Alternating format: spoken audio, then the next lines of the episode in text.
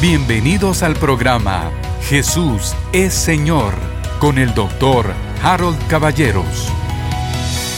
Bienvenidos queridos hermanos, que la paz de Dios gobierne en su corazón, en su familia, en su trabajo y en todas sus actividades.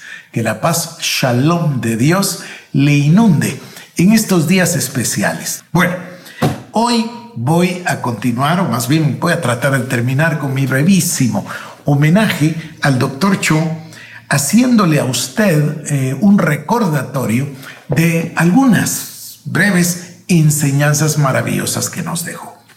Hoy me voy a ocupar de una que para él era, pero primordial, la relación con el Espíritu Santo. Este libro maravilloso se tradujo al español. Yo lo he visto, está en audiolibro, obviamente el libro y también está en YouTube si usted lo quiere escuchar. Está en inglés y está en español, así que no hay excusa.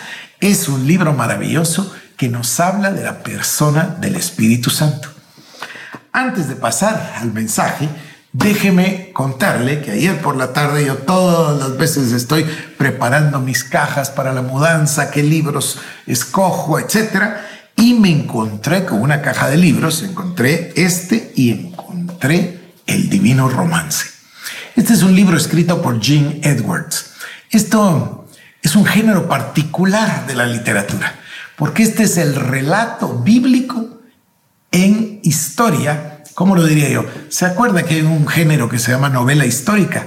¿Qué quiere decir? Que junta los hechos de la historia, pero luego lo hace en forma de novela. Y eso le permite ciertas libertades, poner personajes, etc. Y es una novela histórica. A mí, por cierto, me gusta mucho, mucho ese género. Pero este es un género parecido en cierto sentido, porque toma el relato bíblico y él nos lo presenta en forma de novela Jim Edwards era un genio para las letras, un verdadero genio con muchísimos libros. Probablemente usted se recuerda del perfil de tres monarcas, muy especial para escribir. Bueno, esta sería una lectura obligatoria para todos los creyentes.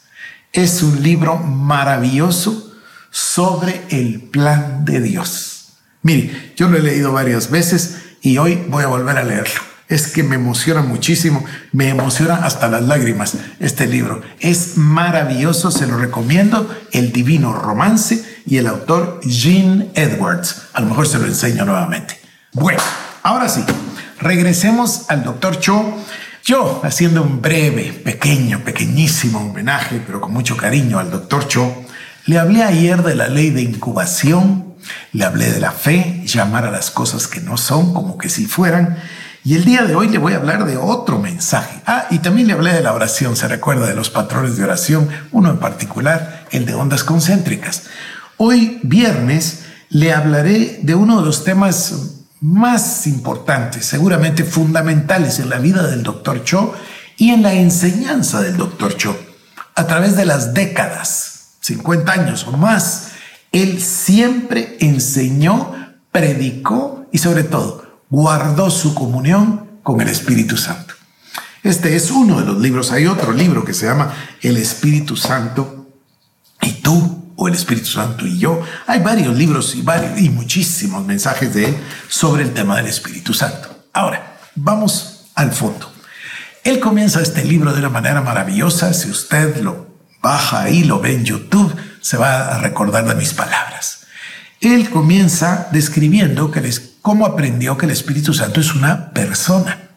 Dice que él se casó y se dedicó al ministerio con mucho ahínco.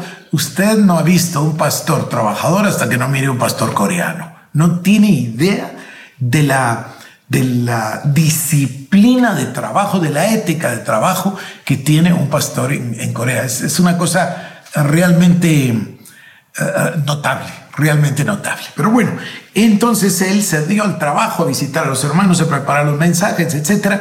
Y fue dejando y dejando abandonada a su esposa, a la hermana Grace. Estaban francamente recién casados, no tenían niños. Y él viajaba continuamente y entonces iba a predicar y regresaba con una valija, él lo, lo cuenta, llena de ropa sucia y se llevaba una valija llena de ropa limpia y otra vez a predicar y a trabajar en las labores del Señor. Ella comenzó a entristecerse en su corazón y un día su suegra, la hermana Choi, Yashil Choi, llamó al doctor Cho.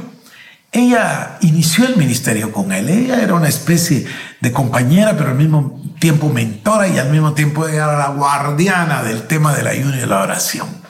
Entonces lo llama, él va a atender a la llamada de su suegra y ella le habla de su hija, es decir, de la esposa del doctor Cho, de nuestra amada hermana Grace.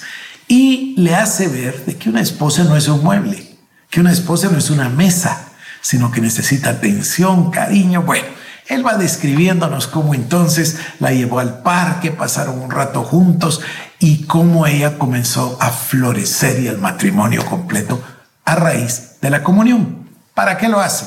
Lo hace para introducirnos a este tema maravilloso de que el Espíritu Santo es una persona. Y no solo, sino que necesitamos comunión con el Espíritu Santo. Pasar tiempo con el Espíritu Santo hasta que lleguemos a reconocer su voz, escuchar su voz, ser sensibles a Él y que se cumpla la escritura, que en Él somos, en Él vivimos y en Él nos movemos. Este libro, yo recuerdo, contiene un capítulo, quizás más de un capítulo, sobre el Espíritu Santo y la iglesia. Cómo la, iglesia, por ejemplo, la iglesia de Antioquía, perseveraba en la oración y súplica esperando las instrucciones del Espíritu Santo. Hay pasajes lindos en el libro de Hechos, como el libro de Felipe, eh, perdón, como el caso de Felipe. Felipe está celebrando unas cruzadas con mucho éxito cuando el Espíritu Santo le llama, vete al camino. Y ahí viene caminando un etíope, recuerda usted, servidor de Candace, la reina, y cómo le abre el Evangelio a través o a partir del libro de Isaías y cómo se convierte y lleva el Evangelio a otras tierras.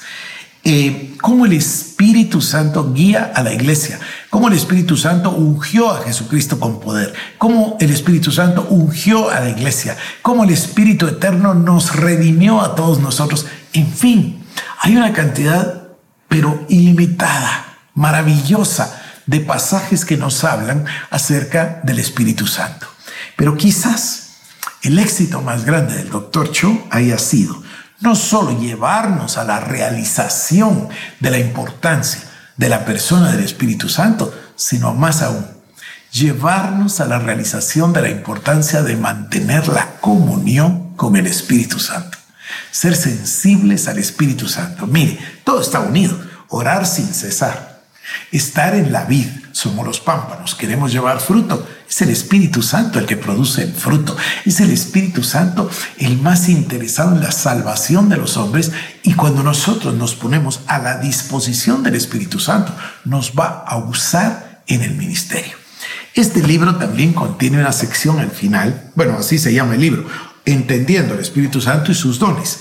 Y entonces tiene una buena sección acá en la segunda parte del libro sobre recibir el bautismo y después cada uno de los dones del Espíritu Santo.